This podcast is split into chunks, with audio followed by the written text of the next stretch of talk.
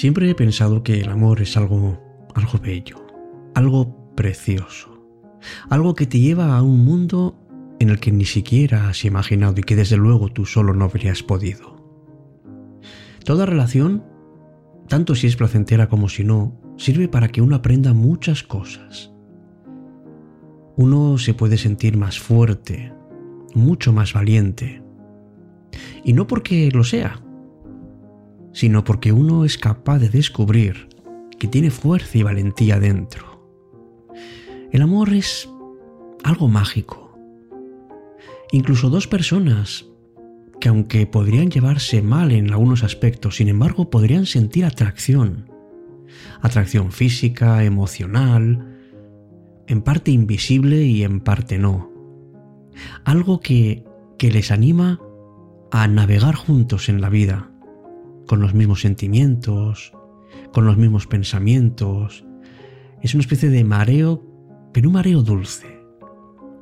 Es algo que te deslumbra, que es como sentir la caricia de un arco iris, el primer destello de sol de la mañana. Y no solamente el que a uno le amen, sino el propio amor en sí. Algo que, que te deja como, como atontado. Esas sonrisas, esos despistes. Pero es como una montaña rusa, que a veces está arriba y otra, sin embargo, se está abajo.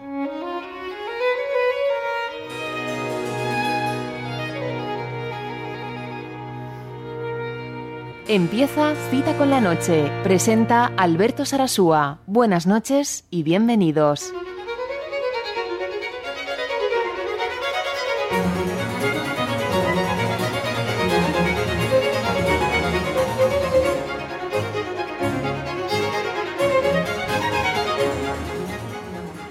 ¿Qué tal? Muy buenas noches. ¿Qué tal estás, amigo o amiga? Bienvenido, bienvenida a Cita con la Noche en su edición 119.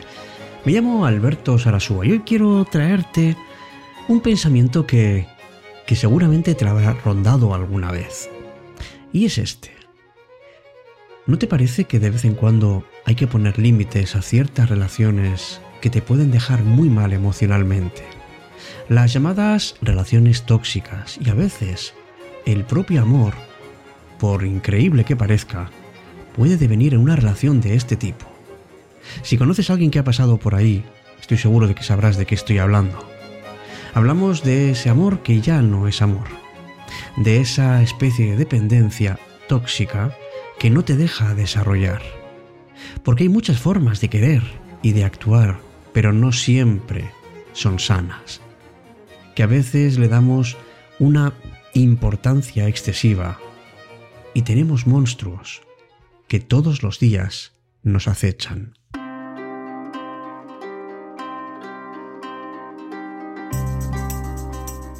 La rutina, el ego de cada uno y esa comunicación tan lejana. A veces hay conductas tóxicas porque uno de los dos o los dos es una persona tóxica. Mira, el amor, cuando deja de ser una parte de tu vida para ser tu alimento, tu corazón y tu aire, deja de ser amor. Porque hay momentos de felicidad que lo que hacen es confundirte más. Ese es el amor que va cambiando, lo mismo que nosotros. Es el amor que se convierte en guerra, en una guerra que duele bastante. Y ya no es amor, es algo terrible es una forma incomprensible de vida. Además es impredecible, porque nos volvemos tóxicos el uno para el otro. Y el amor deja de ser algo por lo que luchar. Porque del mismo modo que no puedes ser consciente de cuándo te estás enamorando, también puedes vivir la muerte de ese amor llevado por una inercia que te logra convencer de que sigues enamorado y sin embargo no es más que un espejismo. Y es cuando piensas, no me puedo rendir, tanto que he sufrido, tanto tiempo que he dedicado, tantos sentimientos invertidos. Y esto se va a deshacer. Sufres pensando que, que va a ser solo un recuerdo. Sufres pensando que vas a sufrir. Y eso te llena de cadenas emocionales que lo que hace es hacerte sufrir más. Y es que en algún momento el amor real se evapora. Hay sufrimiento acumulado, el sufrimiento de verdad. Es cuando pierdes a tus sueños y sabes que tienes que buscarte otros nuevos. Porque no puedes basar una relación simplemente en una pelea de ver quién es el yo más grande. Es una especie de realidad paralela porque piensas que sigues enamorado y sin embargo no es así. Y cuando algo se acaba porque ha sido tóxico, ¿qué ocurre después? Pues ocurre cuando tiene miedo al dolor, a la incertidumbre, una sensación de fracaso, noches en vela, días en las que no ves ninguna sonrisa. Pero esto es algo que surge cuando ya no puede ir más esa relación. Cuando uno sabe que ha vivido lo bueno y lo malo, cosas sencillas y cosas complicadas. Y uno tiene que saber admitir que se siente débil, que necesita ayuda, que necesita mensajes de ánimo cada día. Y sobre todo, tomar eso que piensas que te duele tanto y darle la vuelta, liberarte del malestar, de ese dolor, del sufrimiento, de ese ego tan grande que tienes dentro. Y continuar tu camino despojándote de eso. Porque lo que eliges es caminar, eliges la vida con todo lo que significa caminar libre.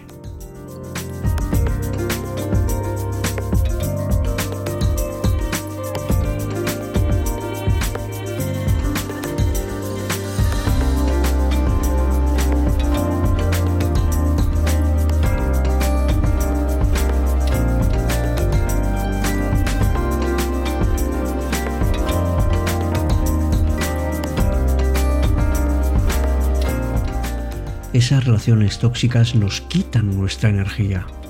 Y fíjate que es difícil saber cuándo está ocurriendo eso, porque el daño va poco a poco y está disfrazado. Pero es verdad que nos atrapa. Nos atrapa con sus garras y cuanto más tiempo pasa, más nos cuesta desengancharnos. Tenemos que escapar de eso, amigos. Porque aunque no ocurre de la noche a la mañana, es algo necesario, porque si nos atrapa en esa red negativa, entonces, ¿qué queda después? Y no hablamos solamente de parejas, también hay personas tóxicas en otros ámbitos, familiares, amigos. ¿Qué podemos hacer si descubrimos que tenemos una relación de ese tipo?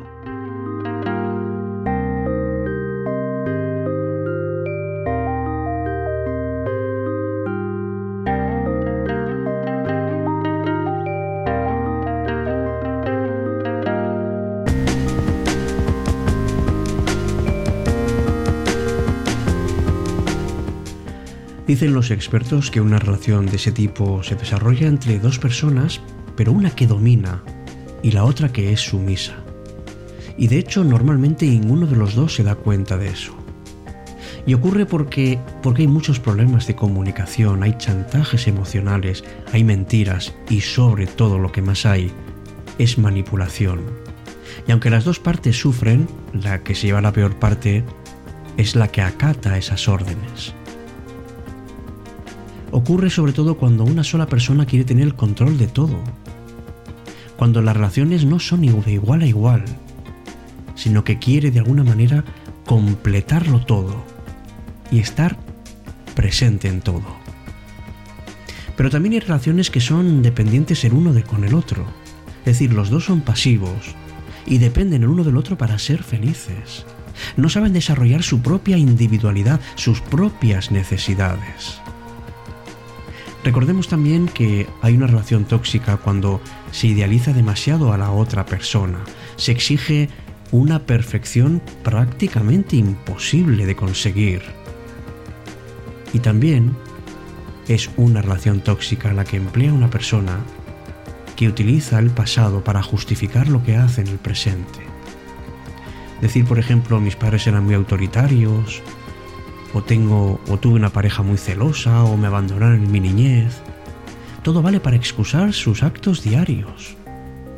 Y es que las emociones perturbadoras y las relaciones tóxicas han sido identificadas como factores de riesgo que incluso favorecen la aparición de algunas enfermedades.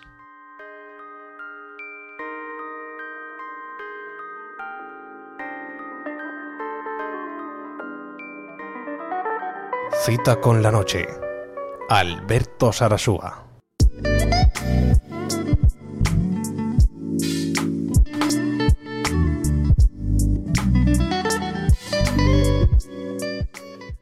Hay creencias fuertemente impuestas en nuestra sociedad diciendo que el amor es para toda la vida o que supone una lucha. Pero es que en realidad lo que tenemos es miedo a la soledad. A veces hay necesidad de depender, y otras de manipular a alguien. Enamorarse de forma tóxica lo que hace es dejar muy mal nuestra propia autoestima. ¿Cuántas veces hemos escuchado eso de eres mío, yo soy tuya, o eres mía, yo soy tuyo? Bueno, pues amar no es en absoluto poseer, ni muchísimo menos. Es que no tenemos que atarnos a nadie porque el amor no puede asfixiar. En cambio, las relaciones tóxicas sí lo hacen. Y si el amor es así, notarás que la ansiedad se va haciendo presente en tu vida y no vas a saber por qué hasta que no seas capaz de distanciarte y veas desde otra perspectiva esa relación que tienes con esa persona. Tenemos que tener amigos nuestro propio espacio. No podemos apegarnos como si fuera el único motivo de nuestra existencia porque la libertad no implica que nos vayan a traicionar, ni engañar, ni muchísimo menos. Es un miedo que tenemos, y desde luego una relación basada en el miedo no puede ir bien. Fíjate, me gustaría compartir contigo, para terminar nuestro espacio de hoy, un fragmento de 11 minutos de Paulo Coelho, muy significativo, precisamente, sobre el amor y sobre las relaciones tóxicas.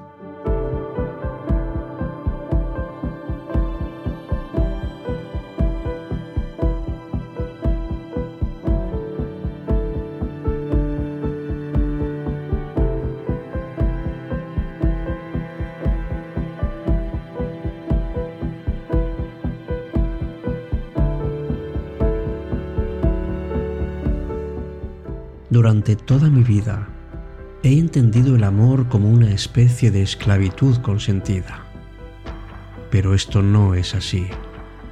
La libertad solo existe cuando existe el amor.